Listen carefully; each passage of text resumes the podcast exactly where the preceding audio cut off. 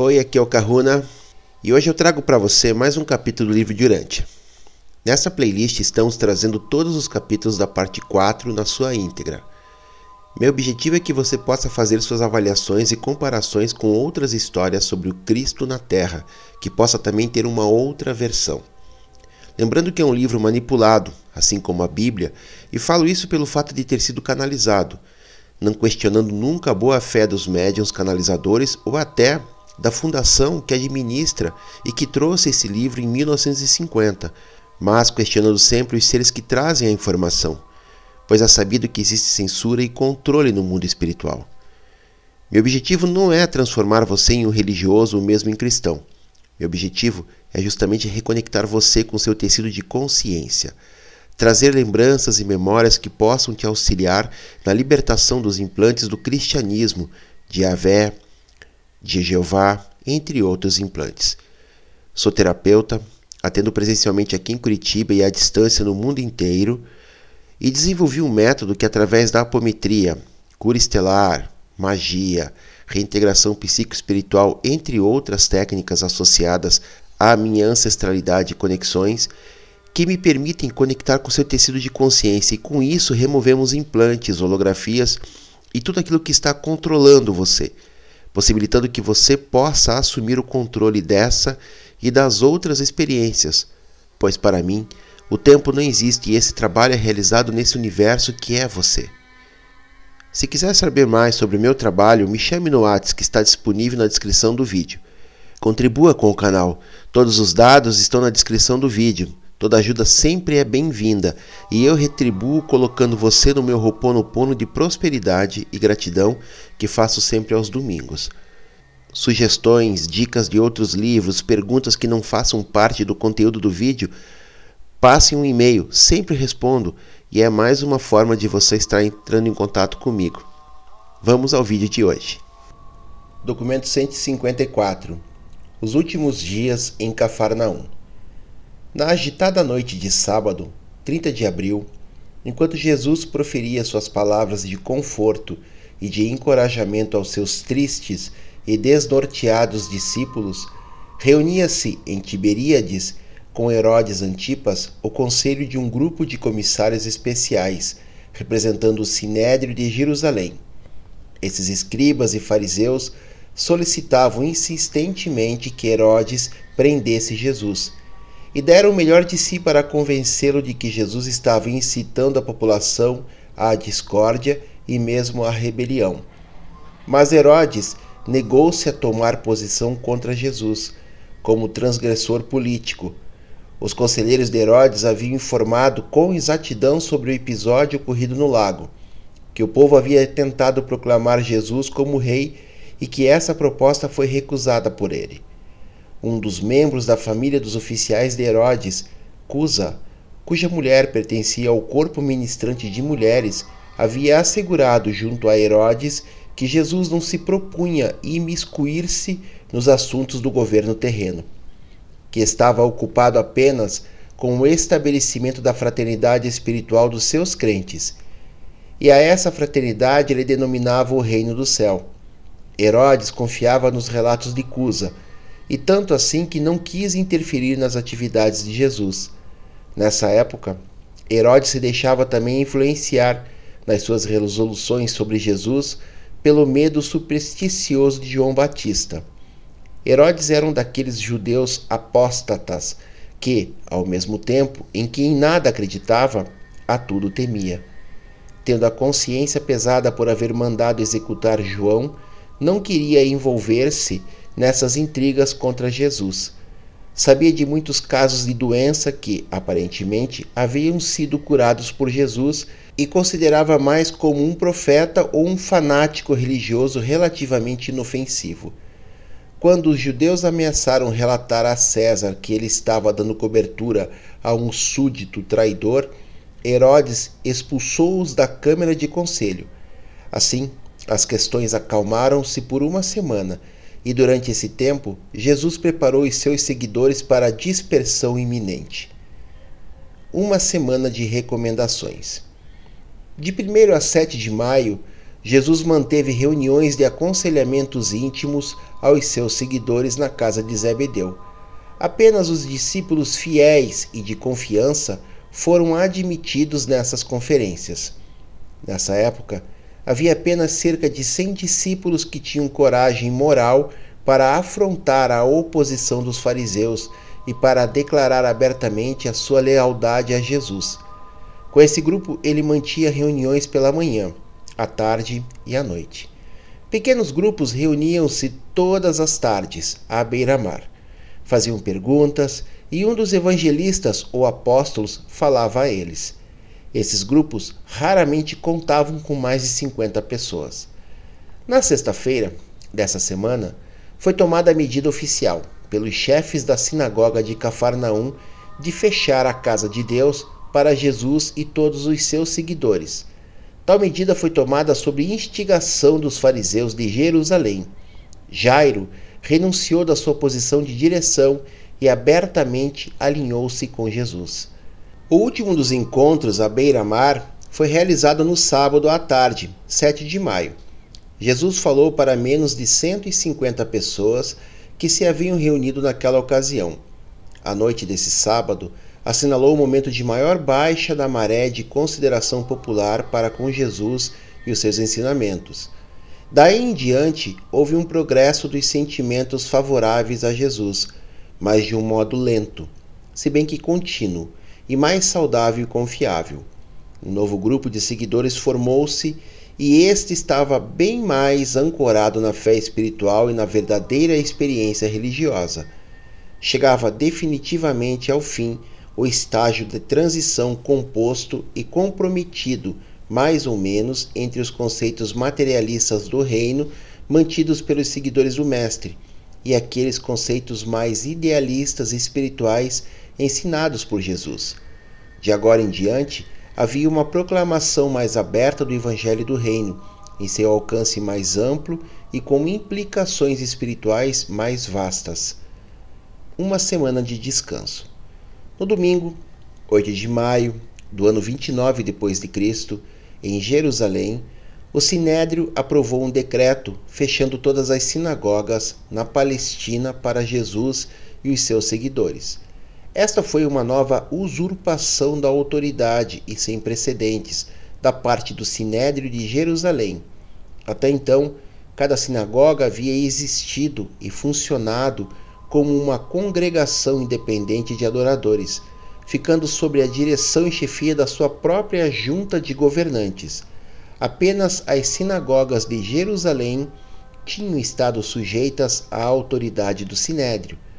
Essa ação sumária do Sinédrio foi seguida pela renúncia de cinco dos seus membros. Cem mensageiros foram imediatamente despachados para transmitir e para impor esse decreto. Dentro do curto prazo de duas semanas, todas as sinagogas na Palestina haviam se dobrado a esta manifestação do sinédrio, exceto a sinagoga de Hebron. Os chefes da sinagoga de Hebron recusaram-se a reconhecer o direito do sinédrio de exercer tal jurisdição sobre a sua assembleia. Essa rejeição de aceitar o decreto de Jerusalém baseou-se na argumentação da autonomia da congregação, mais do que na simpatia à causa de Jesus. Pouco depois, a sinagoga de Hebron foi destruída pelo fogo. Nesse mesmo domingo, pela manhã, Jesus declarou uma semana de folga, solicitando a todos os seus discípulos que retornassem aos seus lares ou aos seus amigos para descansar as suas almas perturbadas e para que dissessem palavras de encorajamento aos seres amados. Ele disse: Ide aos seus vários locais queridos para folgar ou pescar, ao mesmo tempo em que deveis orar para a expansão do reino. Essa semana de repouso capacitou Jesus a visitar muitas famílias e grupos à beira-mar. Ele também foi pescar com Davi Zebedeu em várias ocasiões e, conquanto tenha ido a sós muitas das vezes, havia sempre espreitando por perto dois ou três dos mensageiros mais confiáveis de Davi, que haviam recebido ordens muito claras do seu dirigente sobre a salvaguarda de Jesus. Não houve nenhum ensinamento público de qualquer espécie durante essa semana de descanso. Essa foi a semana em que Natanael e Tiago Zebedeu sofreram de uma doença um pouco mais séria. Por três dias e noites foram afligidos agudamente por uma perturbação digestiva dolorosa. Na terceira noite, Jesus disse a Salomé, a mãe de Tiago, que descansasse, e ficou ele próprio ministrando aos seus apóstolos que sofriam. Evidentemente que Jesus poderia ter, instantaneamente, curado esses dois homens. Todavia, esse não é nem o método do filho, nem o do pai, de lidar com tais dificuldades e aflições comuns dos filhos dos homens nos mundos evolucionários do tempo e do espaço. Nem por uma vez, durante toda a sua movimentada vida na carne, Jesus fez qualquer espécie de ministração sobrenatural em benefício de qualquer membro da sua família terrena ou de qualquer dos seus seguidores diretos. As dificuldades no universo devem ser enfrentadas, como também devem ser defrontados os obstáculos planetários, tal como uma parte da experiência de aperfeiçoamento proporcionada para o crescimento e o desenvolvimento em perfeição progressiva das almas em evolução das criaturas mortais. A espiritualização da alma humana requer experiência íntima com uma solução educacional para uma gama ampla de problemas reais do universo. A natureza animal e as formas inferiores de criaturas volitivas não progridem favoravelmente em meio a facilidades ambientais. As situações problemáticas, combinadas com estímulos à ação, conspiram para produzir as atividades da mente, da alma e do espírito, que contribuem poderosamente para a realização de metas valiosas para o progresso mortal e para que se atinjam níveis mais elevados no destino espiritual. A segunda conferência em Tiberíades. Aos 16 de maio foi realizada a segunda conferência em Tiberíades entre as autoridades de Jerusalém e Herodes Antipas. Presentes estiveram os líderes religiosos e políticos de Jerusalém. Os líderes judeus puderam reportar a Herodes que praticamente todas as sinagogas da Galiléia e igualmente da Judéia estavam fechadas para os ensinamentos de Jesus. E um novo esforço foi feito para que Herodes colocasse Jesus na prisão mas ele negou-se a atender esse pedido.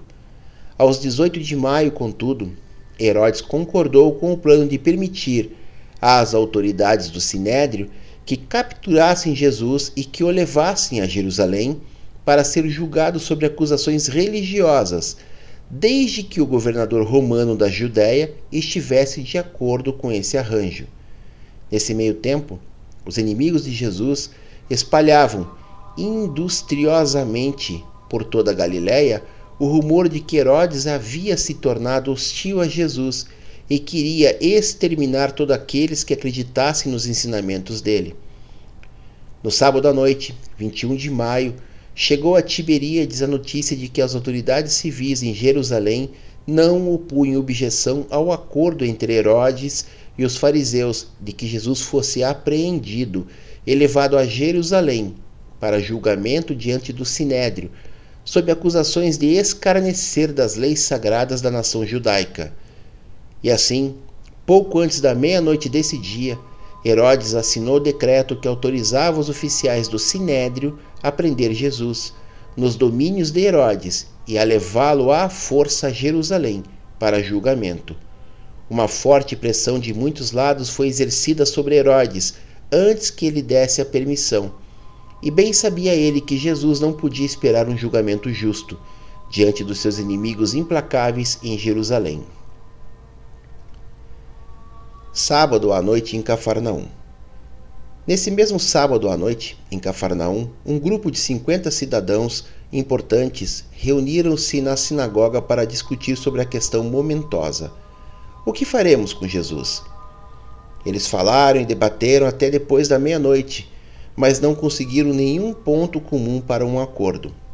À parte umas poucas pessoas inclinadas à crença de que Jesus poderia ser o Messias, ou ao menos um homem santo, ou talvez um profeta, a reunião ficou dividida em quatro grupos quase iguais que sustentavam, respectivamente, os seguintes pontos de vista sobre Jesus.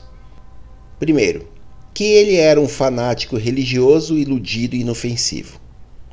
Segundo, que ele era um agitador perigoso e astuto que poderia incitar a rebelião. Terceiro, que ele estava aliado a demônios, que poderia mesmo ser um príncipe dos demônios. E quarto, que ele estava fora de si, que estava louco, mentalmente desequilibrado. Muito se disse sobre as doutrinas pregadas por Jesus que eram inquietadoras para a gente comum. Os seus inimigos sustentavam que os ensinamentos dele eram impraticáveis, que tudo ruiria se todos fizessem um esforço honesto para viver de acordo com as suas ideias. E homens de muitas gerações subsequentes disseram as mesmas coisas.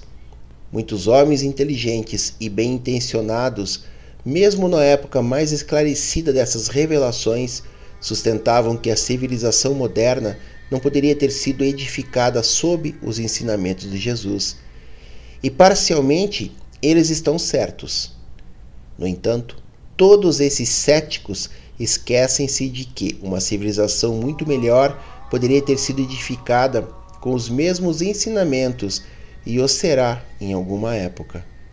Esse mundo nunca tentou seriamente colocar em prática os ensinamentos de Jesus em ampla escala, não obstante terem ocorrido tentativas acanhadas de seguir as doutrinas do chamado cristianismo.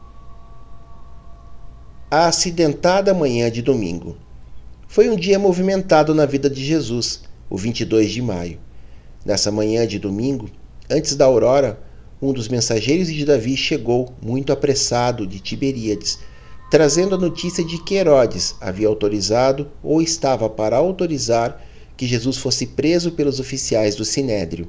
O recebimento da notícia sobre esse perigo iminente levou Davi Zebedeu a despertar os seus mensageiros e a enviá-los a todos os grupos locais de discípulos, convocando-os para um conselho de emergência às sete horas naquela manhã. Quando a cunhada de Judá, o irmão de Jesus, ouviu essa informação alarmante, ela apressou-se a passá-la a toda a família de Jesus, que residiam por perto, chamando-os para reunirem-se sem demora na casa de Zebedeu. E, respondendo a essa chamada apressada, em breve estava lá reunidos Maria, Tiago, José, Judá e Ruth. Na reunião feita de manhã cedo, Jesus deu as suas instruções de despedida aos discípulos presentes. Isto é, ele despediu-se circunstancialmente, sabendo muito bem que eles logo seriam dispersados de Cafarnaum, e instruiu-os a todos que procurassem a orientação de Deus e que continuassem o trabalho do reino, independentemente das consequências. Os evangelistas deveriam trabalhar como melhor lhes parecesse, até o momento em que fossem chamados ele selecionou doze dos evangelistas para acompanhá-lo. Instruiu os doze apóstolos para que permanecessem com ele, não importando o que acontecesse. As doze mulheres ele as instruiu para que permanecessem na casa de Zebedeu e na casa de Pedro, até que ele mandasse buscá-las. Jesus consentiu que Davi e Zebedeu continuasse o seu serviço de mensageiros por todo o país, e ao dar ao mestre a sua despedida, Davi disse: Vai em frente com a tua obra, mestre. Não deixes os fanáticos te pegarem, e nunca duvides de que os mensageiros te seguirão. Os meus homens nunca perderão o contato contigo, e por intermédio deles tu saberás do reino em outros lugares, assim como nós todos saberemos de ti. Nada que me possa acontecer interferirá nesse serviço, pois eu já apontei o primeiro líder e o segundo, e mesmo um terceiro. Não sou nem um instrutor, nem um pregador, mas está no meu coração fazer isso, e ninguém pode parar-me. Por volta das sete horas e trinta minutos dessa manhã, Jesus começou a sua alocução para os quase cem crentes que tinham entrado na casa para ouvi-lo. Essa foi uma ocasião solene para todos os presentes, e Jesus parecia estar especialmente alegre. Novamente ele estava como sempre fora. Aquela seriedade das últimas semanas havia desaparecido e ele inspirava a todos com as suas palavras de fé, esperança e coragem. Chega a família de Jesus. Aproximadamente às 8 horas, nesse domingo de manhã, cinco membros da família terrena de Jesus ali chegaram, respondendo à chamada urgente da cunhada de Judá. Apenas um membro de toda a sua família na carne, Ruth, acreditava de coração e continuamente na divindade da missão de Jesus na terra. Judá e Tiago e mesmo José ainda mantinham grande parte de sua fé em Jesus, mas haviam permitido que orgulho interferisse sobre o melhor do seu julgamento e sobre as suas inclinações espirituais reais. Maria estava, do mesmo modo, dividida entre o amor e o medo, entre o amor de mãe e o orgulho da família. Embora ela estivesse atormentada pelas dúvidas, nunca pôde esquecer inteiramente a visita de Gabriel antes de Jesus nascer. Os fariseus haviam envidado esforços para persuadir Maria de que Jesus estava demente, fora de si. Eles incitaram-na a ir com os seus filhos tentar dissuadi-lo de fazer esforços maiores no ensinamento público. Eles asseguraram a Maria que logo a saúde de Jesus não resistiria e que apenas a desonra e a desgraça viriam sobre toda a família, em consequência de permitir que ele continuasse. E assim, quando chegou a notícia da cunhada de Judá, todos os cinco partiram imediatamente para a casa de Zebedeu, tendo estado juntos na casa de Maria, onde encontraram-se com os fariseus na noite anterior. Eles haviam conversado com os líderes de Jerusalém até a alta noite, e todos estavam mais ou menos convencidos de que Jesus estava agindo estranhamente, que ele vinha agindo assim desde algum tempo. Embora Ruth não pudesse explicar toda a conduta dele, ela insistia em afirmar que ele havia sempre tratado a sua família com equanimidade e se recusava a concordar com o plano de tentar dissuadi-lo de continuar com a sua obra. A caminho da casa de Zebedeu, eles conversaram sobre essas coisas e concordaram entre si que iriam tentar persuadir Jesus a vir para casa com eles. E assim sendo, Maria falou: Eu sei que poderia influenciar o meu filho se apenas ele pudesse vir para casa e me escutar. Tiago e Judá haviam ouvido rumores a respeito dos planos de prender Jesus e levá-lo a Jerusalém para julgamento. Eles também temiam pela própria segurança. Enquanto Jesus tinha sido uma figura querida aos olhos do público, a sua família permitiu que as coisas continuassem. Mas agora que o povo de Cafarnaum e os líderes de Jerusalém haviam subitamente se voltado contra ele, começaram todos a sentir fortemente a pressão da suposta desgraça de uma situação embaraçosa. Eles esperavam encontrar Jesus, chamá-lo de lado e pressioná-lo a ir para com eles. Eles haviam pensado em assegurar-lhe de que esqueceriam que ele os havia negligenciado. Eles perdoariam e esqueceriam se apenas Jesus desistisse da tolice de tentar pregar uma nova religião que apenas traria complicações para ele próprio e a desonra para sua família. A tudo isso, Ruth apenas diria: Vou dizer ao meu irmão que acho que ele é um homem de Deus e que eu espero que ele esteja disposto a morrer antes de permitir que esses fariseus perniciosos ponham um fim à sua pregação. José prometeu manter Ruth em silêncio, enquanto os outros estivessem insistindo com Jesus. Quando chegaram à casa de Zebedeu, Jesus estava exatamente no meio das suas palavras de despedida aos discípulos.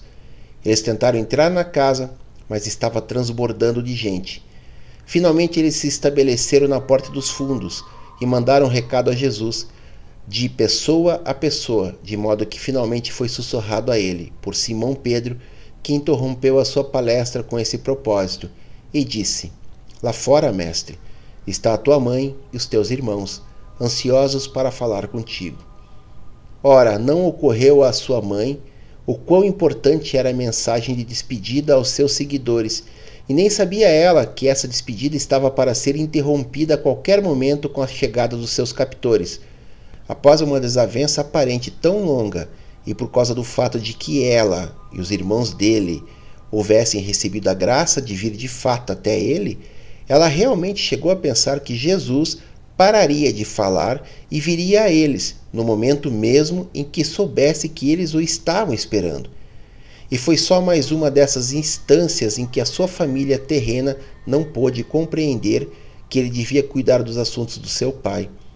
E assim, Maria e os irmãos de Jesus ficaram profundamente magoados quando, não obstante ter ele parado a sua fala para receber a mensagem, em vez de acorrer até lá para saudá-los, ele falou com a sua voz musical em volume mais elevado: Dize à minha mãe e aos meus irmãos que eles não deveriam temer por mim. O Pai, que me enviou ao mundo, não me abandonará, nem mal nenhum virá sobre a minha família.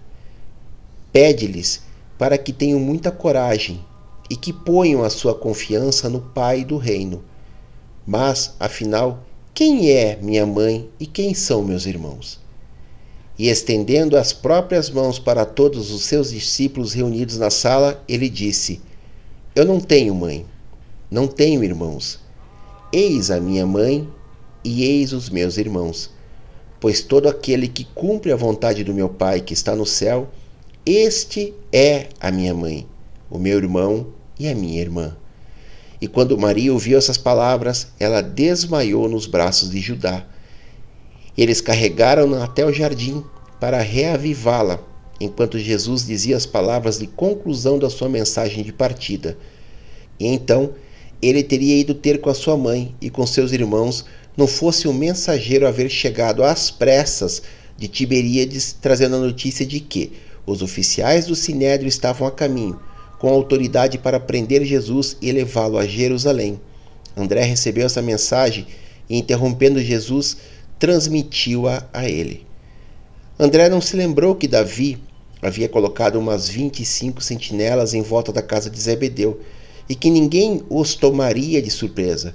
E assim lhe perguntou a Jesus o que deveria ser feito. O mestre permanecia lá em silêncio enquanto a sua mãe acabara de ouvir: Eu não tenho mãe. E ela ficou no jardim, recuperando-se do choque causado por essas palavras, quando, exatamente nesse momento, uma mulher na sala levantou-se e exclamou: Abençoado seja o ventre que te concebeu, e abençoados sejam os seios que te amamentaram. Jesus voltou-se de lado e por um momento saiu da sua conversa com André para responder a essa mulher, dizendo: Não, mais abençoado é aquele que ouve a palavra de Deus e que ousa obedecê-la. Maria e os irmãos de Jesus pensaram que Jesus não os entendera que ele havia perdido o interesse por eles, mal entendendo que haviam sido eles que não compreenderam Jesus.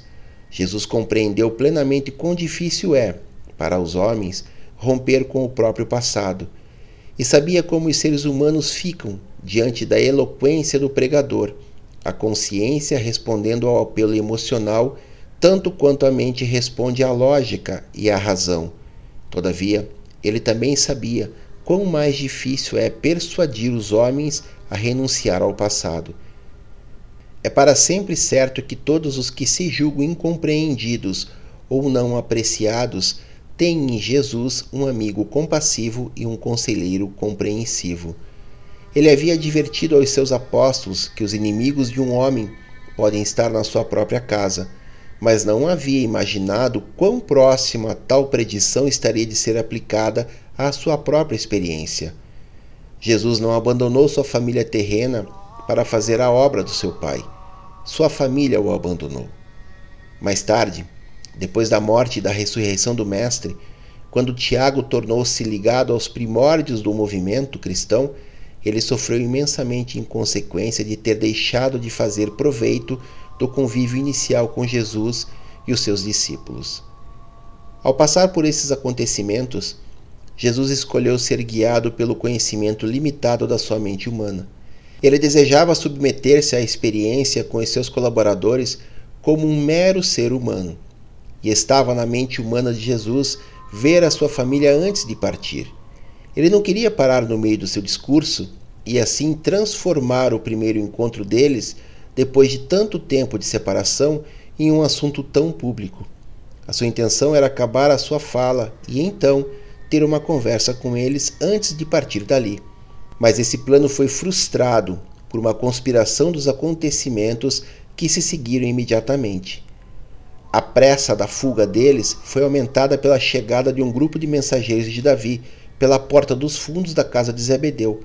O tumulto produzido por esses homens amedrontou os apóstolos, levando-os a pensar que poderiam ser aqueles que vieram prendê-los, e de medo de serem imediatamente presos, eles se precipitaram pela entrada da frente para o barco que esperava.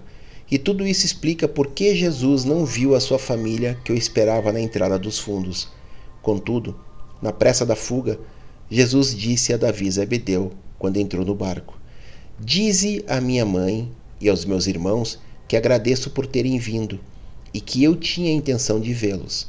Recomenda-lhes que não se ofendam comigo, mas que busquem conhecer a vontade de Deus e que tenham a graça e a coragem de fazer essa vontade. A fuga apressada. E assim foi nessa manhã de domingo, 22 de maio do ano 29 depois de Cristo, que Jesus, com seus doze apóstolos e os doze evangelistas, empreendeu essa fuga apressada dos oficiais do Sinédrio que estavam a caminho de Betsaida, com a autorização de Herodes Antipas para prendê-lo e levá-lo até Jerusalém a julgamento, sob as acusações de blasfêmia e outras violações das leis sagradas dos judeus. Era quase oito horas e meia de uma bela manhã quando esse grupo de 25 homens manejou os remos na direção da margem oriental do Mar da Galileia.